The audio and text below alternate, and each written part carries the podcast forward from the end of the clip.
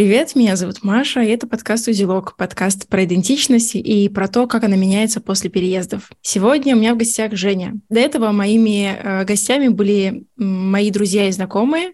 Сегодня будет э, новый опыт для меня. Женя э, послушала подкаст и написала мне, потому что решила поделиться своей историей. Привет, Женя. Привет, Маша. Спасибо, что пригласила. Первым делом вопрос, который задаю всем. С кем ты себя ассоциируешь? Кто ты? Я думаю, что у меня есть э, много идентичностей, конечно, как у каждого из нас, но, наверное, такие более яркие, которые я могу выделить. Я женщина, я мама, я писатель, я гей, я женщина с нестандартной внешностью, так как у меня нет волос, я феминистка, и я кочевник. Меня всегда тормозит вопрос, когда меня спрашивают, откуда ты. Мне очень сложно на него ответить, потому что я не знаю, что меня спрашивают. Или из какого я города, или из какой я провинции в Канаде, или где я родилась или откуда мои родители. В общем, я обычно на такой вопрос или отвечаю, ой, это очень сложно, или задаю наводящие вопросы. Я родилась в Германии. Когда мне было пять лет, э, я приехала в Россию. Ну, тогда это еще был Советский Союз. Я жила в Москве, в Ярославле, в Петербурге, на Дальнем Востоке, в Приморье и в Хабаровске. Когда я еще жила в Хабаровске в 20 лет, у меня были проблемы со здоровьем, и я поехала в Израиль просто на лечение, отдохнуть на море, на солнце. Там я познакомилась со своим будущим мужем и уехала в Израиль. Хотя у меня нет израильских корней, но мне очень понравилась э, страна, я очень ее полюбила. Прожила там почти 15 лет. У меня там родились дети. И в 2013 году из-за постоянных конфликтов военных в Израиле мы решили уехать куда-то еще. И вот с 2013 года я живу в Канаде. Это интересный путь очень непростой. Легко ли тебе давались все эти переезды? Легко ли ты адаптировалась в новых местах? Я скажу, что, например, когда э, приехала в Израиль, э, я очень ностальгировала, мне очень было тяжело, я, я скучала по своим э, родителям, по друзьям, по той жизни, которую я оставила, по университету, в котором я училась. Ни одного какого-то близкого человека, кроме моего мужа, но при этом я не испытывала никакого кризиса своей идентичности.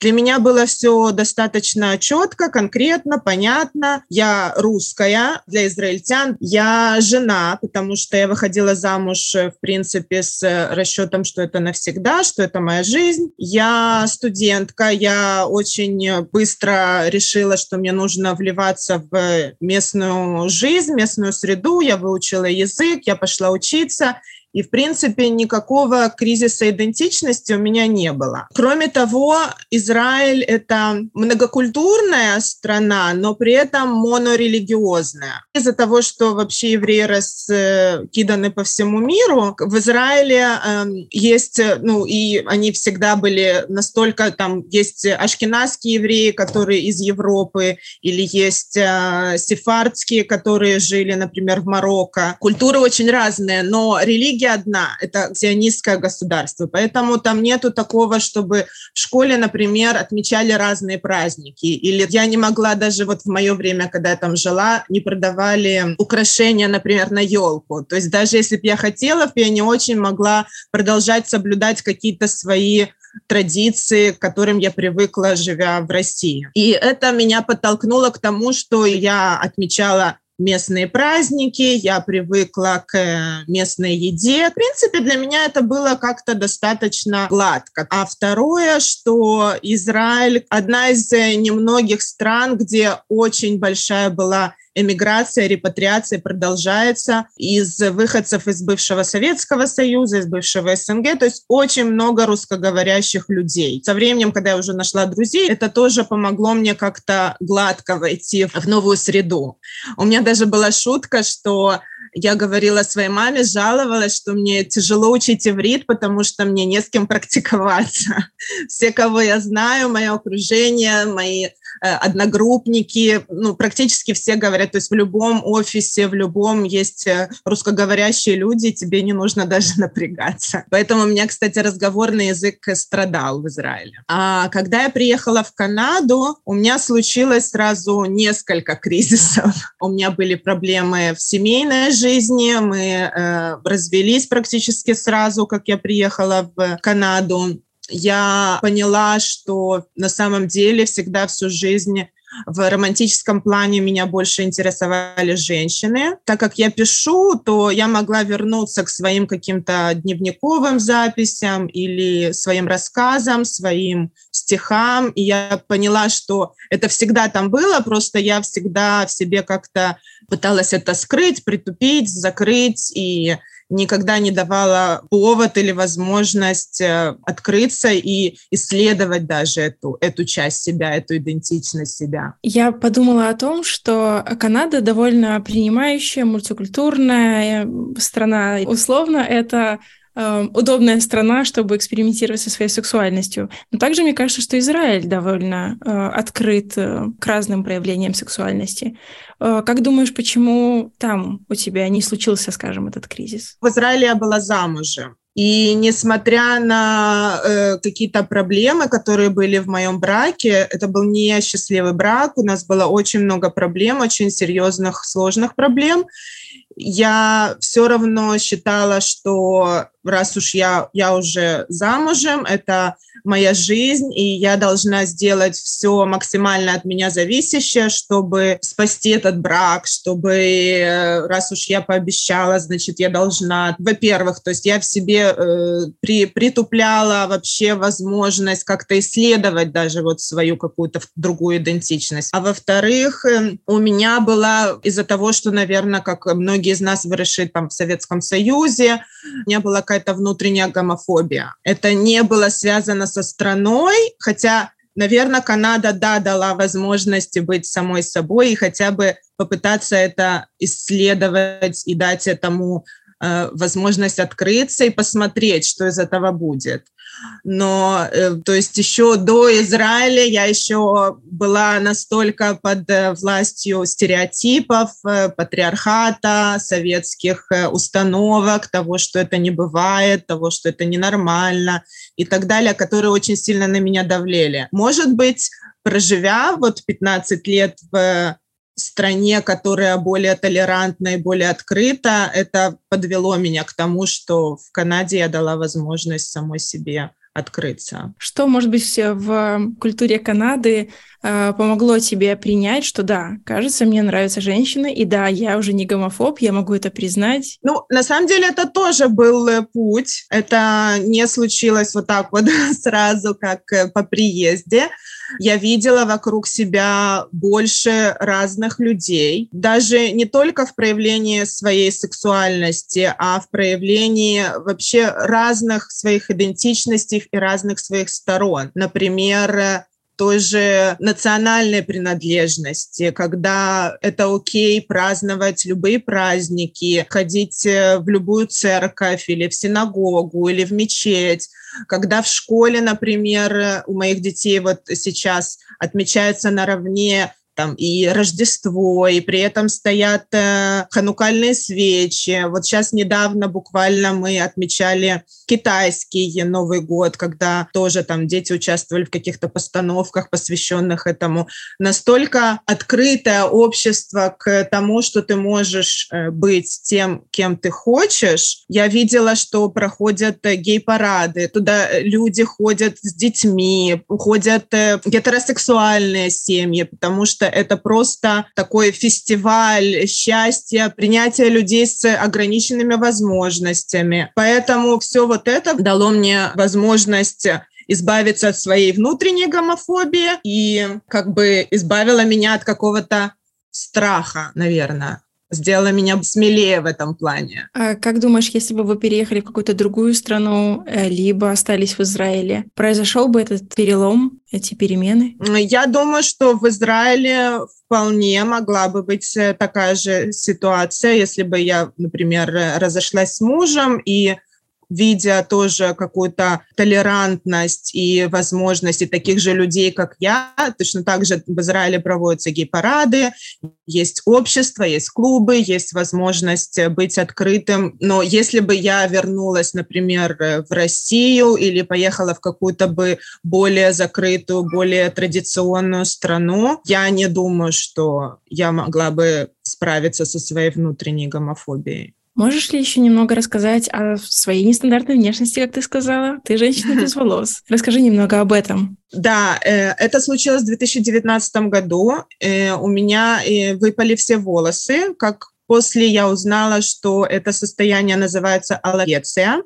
Я никогда не слышала этого слова до того, как это случилось со мной, никогда не знала. Конечно, для вначале это было очень большим шоком. Аллопеция – это такое состояние, когда у него нету конкретных причин и нету э, стопроцентных э, способов лечения. Это очень непредсказуемая болезнь. Я не очень люблю называть это болезнь, потому что, в принципе, на остальной организм это не, не имеет никакого эффекта. Это такое состояние, когда волосы могут вырасти опять. У меня такое было, например, два года назад э, летом у меня выросли опять, потом э, после февраля прошлого года опять выпали. Говорят, что это влияет э, стресс. В 2019 году у меня действительно была очень стрессовая ситуация, но есть много людей, которые переживают стресс, не у всех выпадают волосы. И вначале, конечно, это было очень тяжело. Особенно это сделало удар по одной из моих идентичностей, ощущение женственности, потому что мы видим э, лысых мужчин.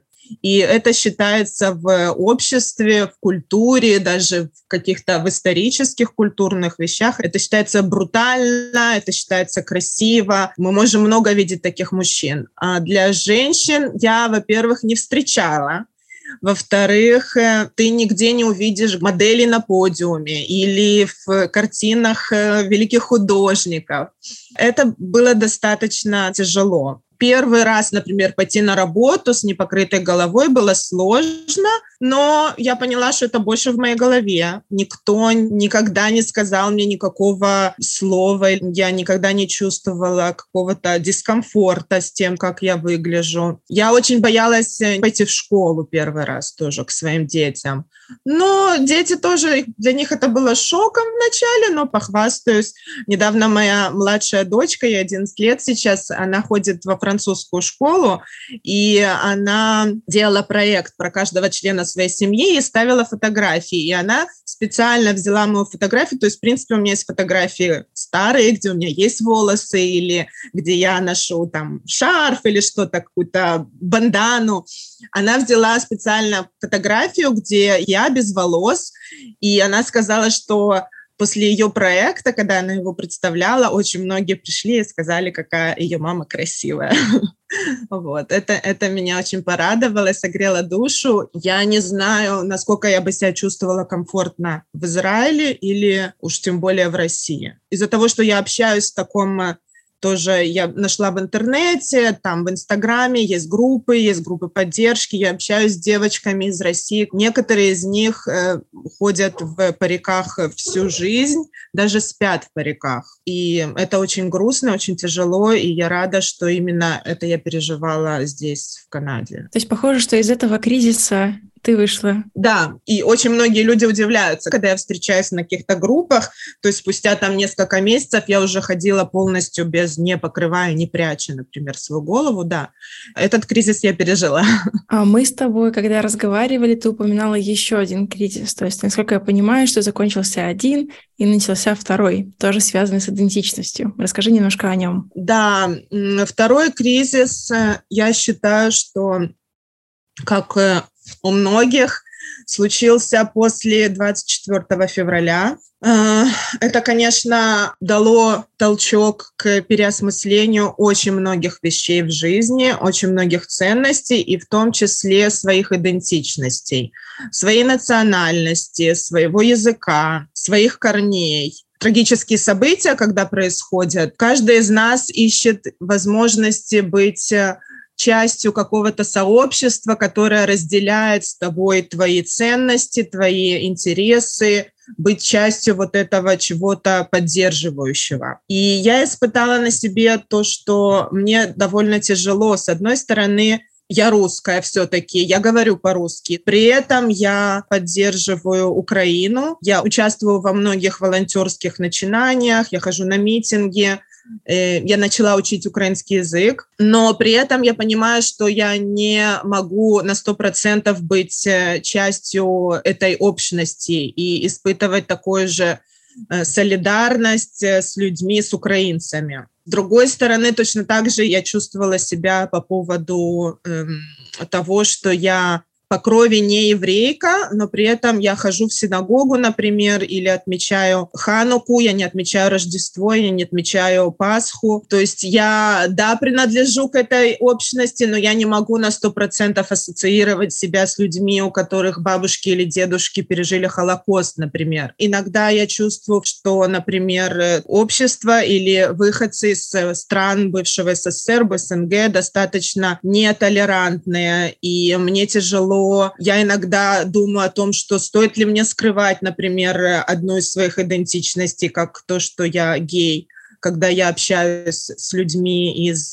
например, даже из Украины и так далее. И тут возникает у меня вопрос, который, в принципе, наверное, я хотела бы обсудить там с тобой или со слушателями твоего подкаста. Когда мы представляем только часть своей идентичности, насколько это честно и насколько это правильно, или нужно быть открытым обо всем, или это окей с разными обществами, с разными людьми, представлять только часть э, своей идентичности. А есть ли у тебя какой-то ответ? Я э, склонна считать, что, наверное, это окей. То есть мы же не ходим с плакатом и не кричим там, не пишем по пунктам все, все, что составляет нас как личность. И я выбрала для себя такую тактику, что я ничего не скрываю, но я и не хожу и не кричу об этом. Если меня спросят, например, как зовут твоего бойфренда, я отвечу, что у меня есть girlfriend, а не бойфренд.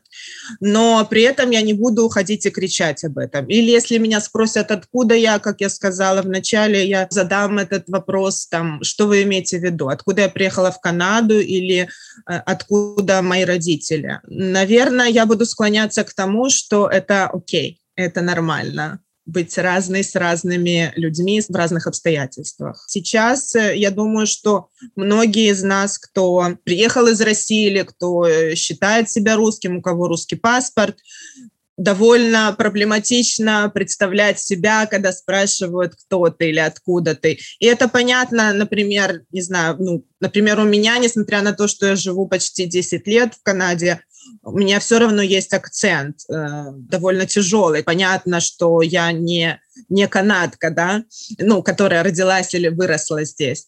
И э, да, сейчас, после февраля 2022 года, тяжело говорить «я русская», при этом сразу появляется такой порыв э, оправдать себя, но я не поддерживаю Путина, но я помогаю Украине, но я выступаю.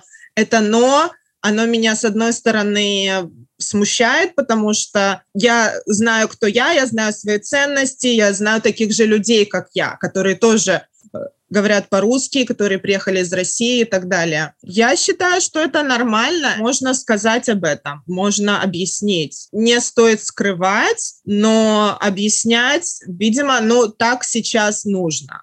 По-другому нету, другого решения нету, хоть оно и некомфортное, но я принимаю это. И тогда я слышу, что твой подход — это если тебя спрашивают, ты рассказываешь о себе, но не идешь и не говоришь, что я русская, я гей, да, какие-то идентичности, которые не всеми, возможно, могут быть принятыми. Да, этот мой последний кризис, наверное, он все еще продолжается, но все-таки я чувствую, что я э, на правильном пути. Во-первых, э, э я пошла в терапию, тоже очень, очень значимо. Во-вторых, э, опять-таки Канада, которая принимает всех и которая толерантна ко всем. Я не испытывала ни разу ни одного э, дискомфорта или какой-то недопонимания или какой-то агрессии, когда я говорила, например, что я русская. не мой, мои дети в школе тоже все знают, например, что они говорят по-русски. Не было ни одного неприятного или агрессивного ком- комментария или какой-то такой ситуации. Поэтому, когда я решила, что, наверное, я не должна никому ничего доказывать, я не должна ни с кем спорить и убеждать, когда вечером я смотрю в зеркало на себя, я знаю, кто я, я знаю свои ценности, я знаю свои интересы, я знаю, кого я люблю. И еще у меня есть круг близких людей, которые принимают все мои идентичности, которые знают про меня все это и любят меня, общаются со мной и принимают меня такой, какая я есть и этого мне достаточно. Я слышу, что ты сейчас в процессе выхода, но звучит все так, что у тебя довольно много опор и поддержки со стороны общества, со стороны близких людей, и ты сама прежде всего знаешь, кто ты. Что, может быть, тебе помогало в твоем пути поиска идентичности? Потому что у тебя уже, как ты сама рассказала, не первый кризис. Что тебе помогает? Прежде всего, я думаю, что э, мне помогает обращать внимание на то, как живут со своими разными идентичностями идентичностями и национальностями, корнями мои дети, и их сверстники, например, или там дети моих друзей.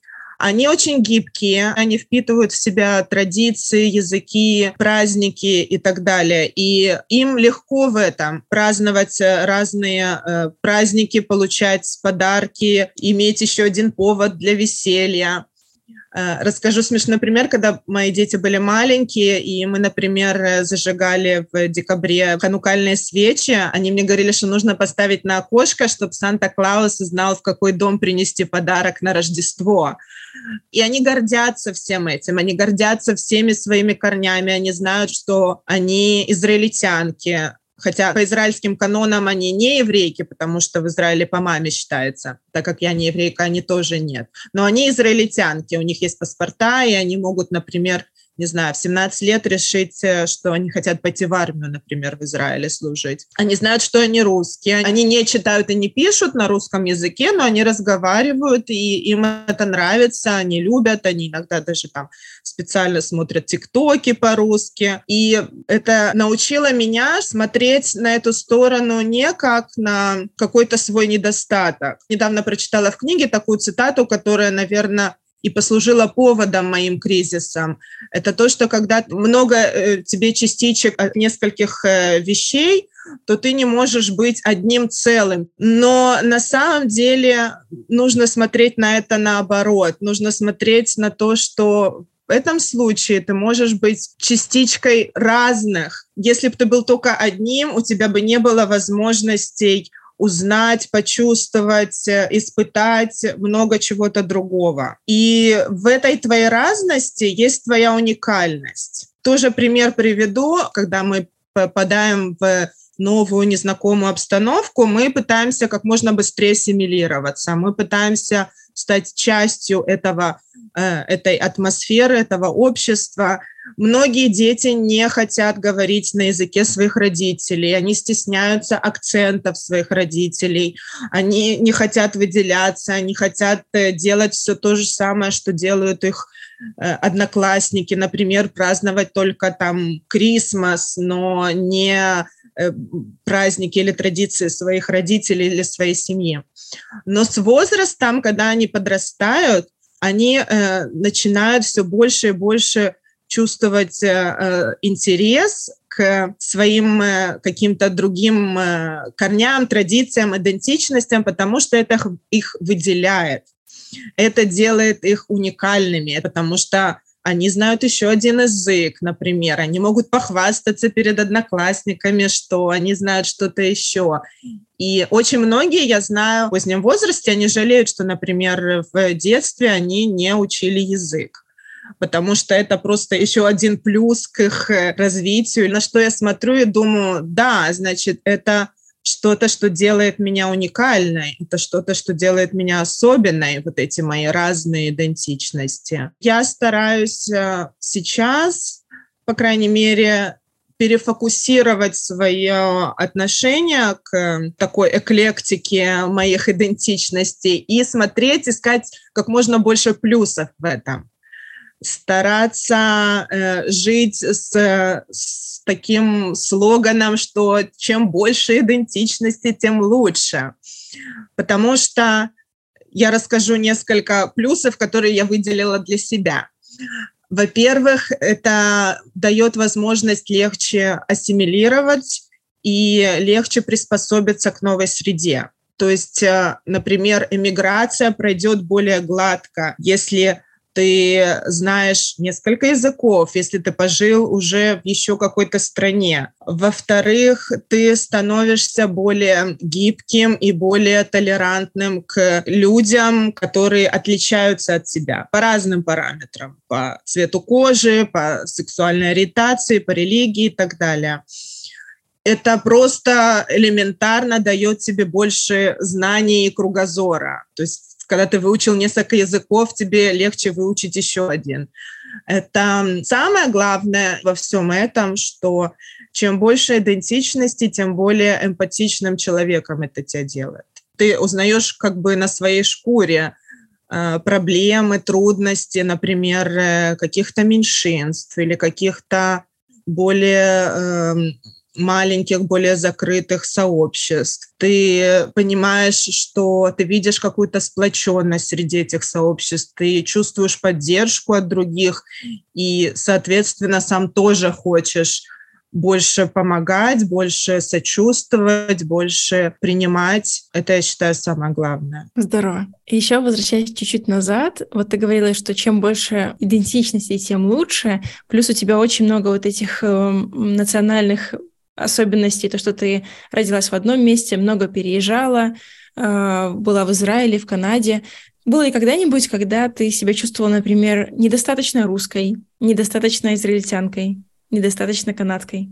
Русский язык мой родной, я на нем думаю, пишу и говорю. При этом, например, э, я уже очень далека от этой ментальности. Я больше часть своей жизни, больше почти 25 лет я не живу в России. Я не могу себя совершенно на 100% э, сказать, э, что я русская вот сейчас, в данный момент. Точно так же я, да, израильтянка, но опять-таки из-за того, что Израиль это такая очень специфическая страна в плане сионизма и в плане того, чтобы поддерживать именно свою еврейскую идентичность страны. Быть евреем — это не совсем религия, не совсем национальность, это много разных факторов, которые включают в себя. В основном мой круг общения — это гетеросексуальные пары, семьи и так далее несмотря на то, что я в романтическом плане встречаюсь с женщинами. Это тяжело, это то, что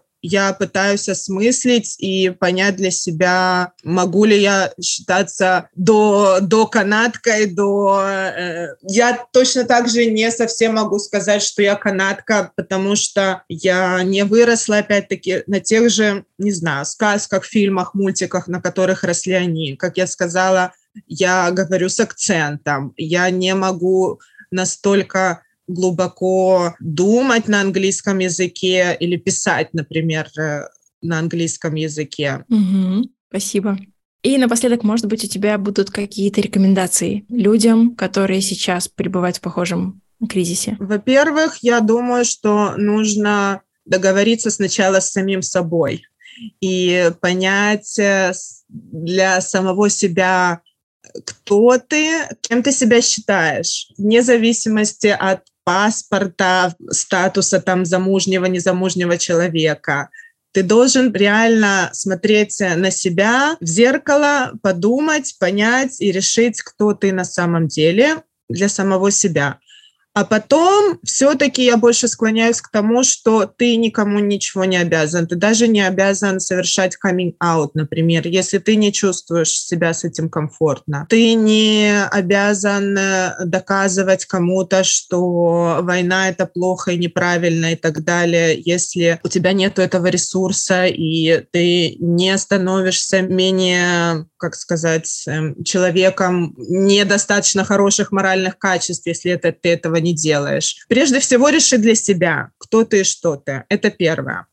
И второе, конечно, смотреть на этот мир э, и на свои разные идентичности это дает тебе больше возможностей, открывает больше дверей, и твой мир становится более разнообразен и интересен. Как думаешь, э, есть ли польза в тех кризисах, которые ты проживала либо проживаешь? Я думаю, что тот факт, что в Канаде я смогла позволить самой себе быть э, разной и быть э, самой собой изначально и вызвала этот кризис, потому что до этого, например, я скрывала там свою национальность или я сама себе внутри э, придавливала и приглушала сексуальную ориентацию. Когда я приехала в Канаду, я получила возможность э, открыться, и я получила возможность быть самой собой без э, чувства осуждения. То есть это дало мне какой-то толчок быть смелее, и может быть потому, что я смогла все это открыть и испытать, это и вызвало и кризис. И, наверное, как э, говорят, как в споре рождается истина, наверное, переживая какие-то кризисы и рефлексируя, и, и проживая их, и прорабатывая в той же терапии, например, сделала меня тем человеком, который я сейчас и который мне очень нравится. Здорово. Спасибо большое. Спасибо, Маша, что откликнулась на мое к тебе обращение, и спасибо за этот разговор и за возможность э, обсудить. А слушателям тогда могу сказать, что если у вас есть какие-то классные истории, и мы еще не знакомы, пишите. А еще обязательно делитесь подкастом с друзьями. Пока.